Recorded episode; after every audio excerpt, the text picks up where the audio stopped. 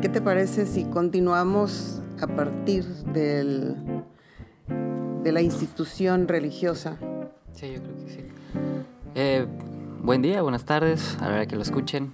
Eh, somos nosotros, pasado y presente. Yo presente, Rodrigo, 24 años. Eh, más o menos empezamos, empezaremos una nueva estructura. Queremos primero agradecer a todos los que nos han escuchado y de los comentarios que nos han enviado, que por cierto son muy buenos, pero también los alentamos a que si están en desacuerdo también nos lo digan. ¿Por qué? Aquí queremos nosotros tener todos los puntos de vista para así poder discutir más ampliamente todos los temas que estemos hablando. Eh, también me gustaría informarles que ya estamos en iTunes y Facebook. pueden buscar como pasado y presente. También en SoundCloud, que es donde lo han estado escuchando, el primero. Eh, y pues bueno, nos gustaría empezar eh, retomando el tema, el tema uno que fue Dios, Dios y amor. Uno de los temas que, quedamos, que siento que quedó pendiente del tema pasado fue por qué se han cometido tantas guerras y crueldades en nombre de Dios. Bueno, hola a todos también. Muy... Sabemos que este tema es, pues, per se casi intratable porque se ha querido, a través de todas las edades, se ha querido dilucidar si hay un Dios y cuál es el buen Dios, etcétera. Pero desafortunadamente las instituciones religiosas, y esto como por ah, algo que ya inherente al ser humano, en cuanto tenemos poder, eh, algo nos pasa que empezamos a abusar. Y eso es lo que yo pienso que las eh, religiones o las instituciones religiosas no es que sean malas como instituciones, sino las personas que llegan al más alto poder empiezan a querer manipular. Eh, yo de momento estoy recordando, por ejemplo, la conquista española en México. Eh, lo primero que hicieron es eh, cerrar todas o, evitar que nuestros indígenas hicieran sus ritos religiosos y empezaron por construir una iglesia encima de cada una de las de los lugares de adoración de nuestros indios para obligarlos a ir. Entonces, no se malentienda que estoy en contra de las religiones, sino de algunas instituciones, bueno, de las instituciones en general las instituciones religiosas, llámense como se llaman. El Islam, por ejemplo, me decías tú hace un momento, si quieres abundar en esto. algo que, que, digo, es su opinión propia. Eh, algo que se puede comparar, siento yo que se puede comparar mucho a la religión, es a los estados. Estados me refiero a países, todo esto. ¿Por qué me refiero a esto? Porque digo, en lo que son estados eh, hay maneras de, de, llevar las cosas, ¿no? De gobernar. Eh, siento yo que el problema en sí de las religiones en general y sus instituciones es que agarran un cierto tipo de gobernación absolutista. El problema con el absolutismo es que llega un momento en que todo el poder se va a centrar en una persona.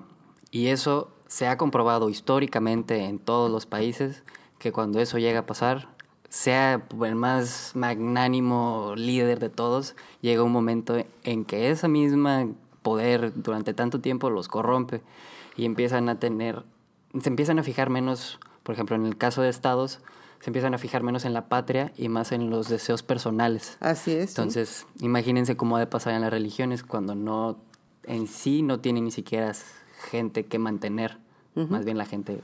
Los sostiene, el pueblo sostiene eh, a las religiones. Exactamente. Y lo podemos ver hasta inclusive en Irán.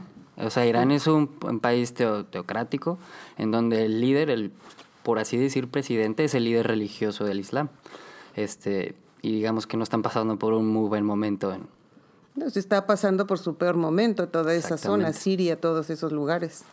Y de hecho Irán, antes de que entrara este líder político, político religioso, eran una sociedad democrática donde hasta las mujeres tenían más libertades y todo. Y en cuanto comenzaron con todo esto, empeoró. Así es. Bueno, entonces, ¿cómo podemos llegar a un punto? Bueno, mi punto de vista personal es que logremos cada uno de nosotros vivir los códigos morales. Vivir, pues no matarás, no a la mujer de tu prójimo, etcétera.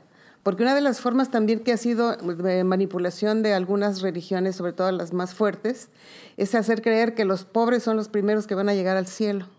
Entonces, pues se conforman con ser pobres porque el rico primero pasa un camello por el ojo de una aguja que un rico pase al cielo.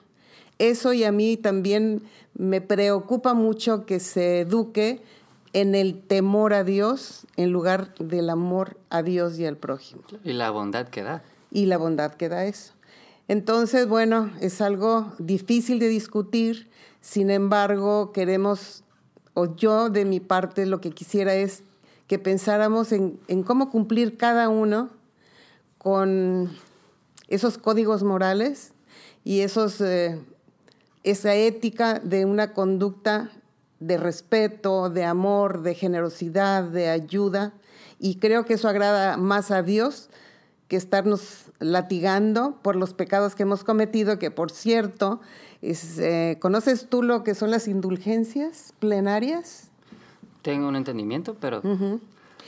No recuerdo qué papa fue el que lo instituyó, pero estaba el Vaticano, eh, no se podía terminar por falta de medios económicos y entonces eh, tuvieron la idea de las indulgencias plenarias y se vendían, que es una, una indulgencia, bueno, tú habías cometido dos asesinatos, pues te daban la indulgencia y el perdón y tenías que pagar X cantidad. Y si el pecado no era tan grande, pues pagabas menos. Entre más grande el pecado, entonces ya estabas perdonado. Entonces es buen negocio. Sin embargo, este, otra cosa que creo, por ejemplo, sea... Digo, en ese caso volvemos a lo mismo, eh, que una sola persona tenía el poder y, oye, no tengo dinero, ¿cómo le voy a hacer? Pues empecemos con las indulgencias. lo que es mi punto de vista del absolutismo. Sí, y, yo insisto en que, primero yo creo firmemente en que Dios está en todo y en todos. Inclusive hasta en una piedra, hasta en el sol, hasta en la luna por algo ese ser superior hizo lo que ha hecho y creo que le agrada más que seamos condescendientes, compasivos y comprensivos con los demás que estar haciendo iglesias, por ejemplo, o edificios que cuestan millones, mientras hay pobres, muy pobres. Pero para esto eh, tengo otro punto. A ver. Eh, yo creo que eso, la estructura de las iglesias, la construcción de edificios, han sido algo bueno para la civilización, históricamente. Porque así es como se han creado las ciudades, los pueblos, porque empieza, como empezaba en la época de la Edad Media y todo eso, que hoy pues, pues hay que construir una iglesia ahí y la gente se iba como rémoras a donde se hacía la construcción. y además se ha promovido el arte y la cultura, gracias se también. Ha el arte y la cultura. también queremos dar los puntos buenos que se ven en la religión. Y también los puntos buenos de que hay maravillosos sacerdotes y maravillosa gente que ha sacrificado su vida y que va a ayudar a los pobres, como la Madre Teresa, por ejemplo. Claro. Y no solo eso, también la arquitectura, la historia eh, arquitectónica que ha dado las religiones, ya sea una mezquita. Una mezquita. Una mezquita, ya sea una iglesia, ya sea X lugar de adoración, se podría decir. Eh, pero siento que sí son cosas muy buenas que ha hecho la religión, además de que, pues la base de valores que hablamos, eh, cómo se comparan en todas estas religiones las mismas historias. es curioso que las mismas historias de estas, de las fechas, por ejemplo, de fin de año, del día 25, cómo, cómo es la misma historia de los diluvios a través de todas las historias. Y tú sabes más de eso, ¿cómo está? Sí, digo, claro. Eh, en sí pues, debe haber una, una razón subconsciente y psicológica porque, digo, en ciertas historias religiosas o mitológicas a lo largo de, toda la historia han sido parecidas, como mencionabas, lo del diluvio. Eh, en todas las culturas hay una historia de un diluvio en el que queda un sobreviviente, pocos, un grupo de sobrevivientes. De gente buena, por supuesto. De gente buena, por supuesto. Que, por ejemplo, lo podemos ver en la religión católica, como el Arca de Noé, o lo podemos ver en el poema de Gilgamesh, que es de la época de los sumerianos, o sea, de la primera religión. Eh, y se compara, es exactamente la misma historia. Lo mismo ha nacido un dios de una virgen. Exacto. Esa es una historia del, también de las historias hindú de cómo cómo se formó la religión fue... Y el chiste es entender por qué a la mente humana le apela ese mensaje, esa, esa moral, ese... O sea, ¿por qué nos llama tanto la atención? Porque en todas las culturas ha pasado la misma historia y no vivimos hay, lo mismo. Hay un eh, autor que me gusta mucho seguir en, en YouTube, que es Eduardo Punset, que se trata todo de eh, relativo a la formación del cerebro. Y dice que hay una parte del cerebro que reacciona a lo religioso, a lo espiritual, mejor dicho. O sea que nacemos con esa parte. Con fe. Con esa fe y ese deseo de, de tener algo mucho más grande que nosotros que nos va a ayudar.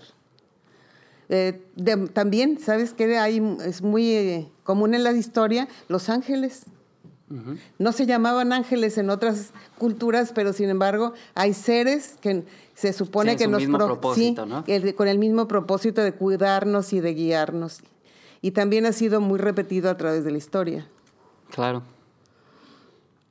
Y hasta los diez mandamientos se puede, se puede, se puede decir, el código moral Manú del hinduismo. Eh,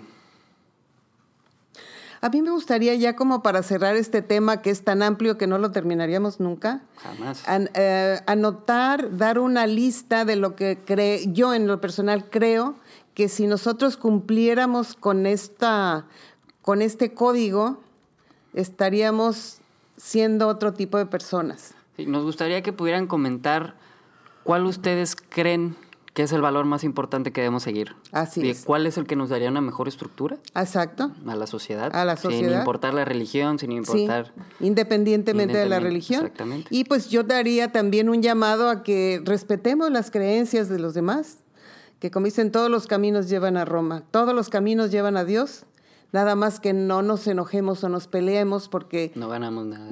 Porque crees tú en una cosa y yo creo en otra. Acuérdense que estamos, nuestra estructura cerebral está hecha para ese fin religioso. Claro. Y bueno. Y otro tema que estábamos, que le llamamos Dios y amor. Yo quisiera, no quisiera, quiero comentar que el amor no es una emoción. El amor, el amor no es un sentimiento. El amor es una decisión. Claro. Yo, Para aquí te tengo una pregunta. A ver. ¿Tú crees que el amor es necesario? Definitivamente. Simplemente ¿Tú puedes estar viva sin amor? No puedes estar viva sin amor. Claro que sí puedes. No puedes. No estoy hablando de un amor hacia la pareja. Estoy hablando de un amor a ti mismo. Estoy hablando de un amor a la. si no te quieres a ti tampoco, ¿vives o mueres? ¿Mueres? No. ¿Sí? ¿A poco si no te quieres tú mañana, ahorita te mueres? Sí, te pondría un ejemplo. Ahorita me pongo una inyección de heroína y... ¿Y, ¿Y qué tiene que ver eso con amor? Porque no me quiero estoy lastimando mi cuerpo y entonces yo me muero. Mm, no necesariamente. El ser humano está hecho para vivir con, pero la, Pero no es necesario. A ver, dame tu punto de vista. Yo nada más estoy planteando en que el amor no es necesario. ¿Qué clase de amor me estás hablando? General. ¿Cuál es general? Todo. O sea, todo lo que consideres amor no es una necesidad para el humano. Pero... Mm, ¿Cómo te lo digo? Es muy importante, pero no es una necesidad, porque cuando lo haces una necesidad es, una obligación, ya no se está haciendo por, por un deseo, por unas ganas, ya es una necesidad porque ah, te tengo que querer porque es así, así, así. Eh, yo me tengo que querer a mí para hacer esto. En realidad no, en, realidad tenemos que estar tranquilos, no hay por qué hacerlo como una necesidad, eso es lo que yo me refiero. Yo lo que refiero al amor sí es importante, pero es un deseo, es algo que tienes que desear. Depende con qué consideres amor. Yo considero amor el respeto. El respeto a ti, a las personas, a las religiones, el respeto, respeto a los animales, pero eso es parte del amor. Bueno, eso sí. El parte del amor y de la libertad. Por ejemplo, cuando tú amas, no importa quién, por ejemplo, yo cuando trabajé con gente que se supone que no debería vivir, yo los amaba, o los amo todavía, veo a muchos de esos muchachos, y los amo y lo que quiero es que ellos estén bien. Ese es el amor. Por eso te decía, es una necesidad y no es una emoción. No es necesidad porque esas, personas, esas personas siguen vivas. yo solo estoy tratando de decir que no es una necesidad, que sí es importante que, por ejemplo, hayan caído en la drogadicción porque pues en realidad nunca tuvieron amor y fue su manera de escapar. Está bien, lo entiendo. Pero yo te estoy planteando que si es una necesidad o no.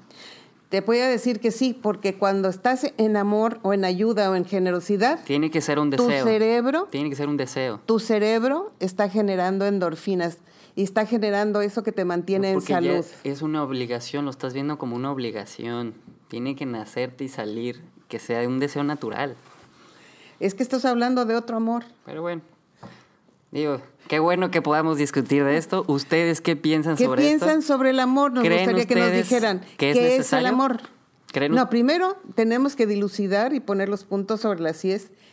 ¿Qué consideras que es el amor? Generalmente la persona creemos Ya salí regañado aquí. que amor, no, lo que pasa es que luego subo el volumen, que amor es eh, enamorarme de alguien, Ajá. que yo tengo que querer a mi nieto, que yo tengo que querer a mis hijos. Tengo, ¿qué palabra estás diciendo? Sí, pero no, es- Tengo. no estoy hablando de ese amor.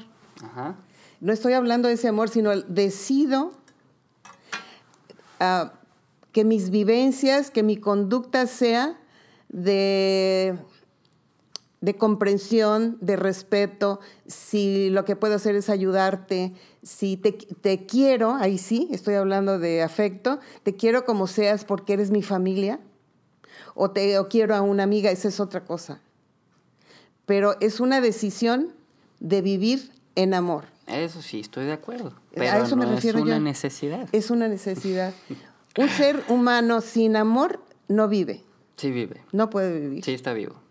Su Bueno. corazón late y toda la sangre corre por ¿Cuánto sus venas, tiempo y cuánto tiempo sano? Pero está vivo. Entonces, No le crean. Averigüemos juntos. Y bueno, yo me voy a, a ilustrar más sobre esto. Claro. Y a mí me gustaría también eh, tener invitados que también estén en controversia.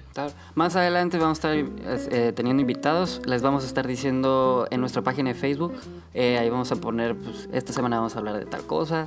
eh, vamos a tener a tales invitados. Ahí también van a poder un poco, ver un poco más de nuestras historias, quiénes somos. vamos a estar subiendo fotos acerca pues, de nosotros para que conozcan a sus servidores. Claro que sí. Y por favor, ayúdenos a dilucidar este asunto del amor. Y a mí me gustaría, ¿qué te parece la próxima hablar sobre la felicidad, que es un- otro tema muy controversial? Terminamos con el amor, la próxima seguimos con la felicidad. Claro. Adelante. Bueno, pues gracias por escucharnos. Esto fue presente y pasado. Esto fue presente y pasado. No, pasado y presente.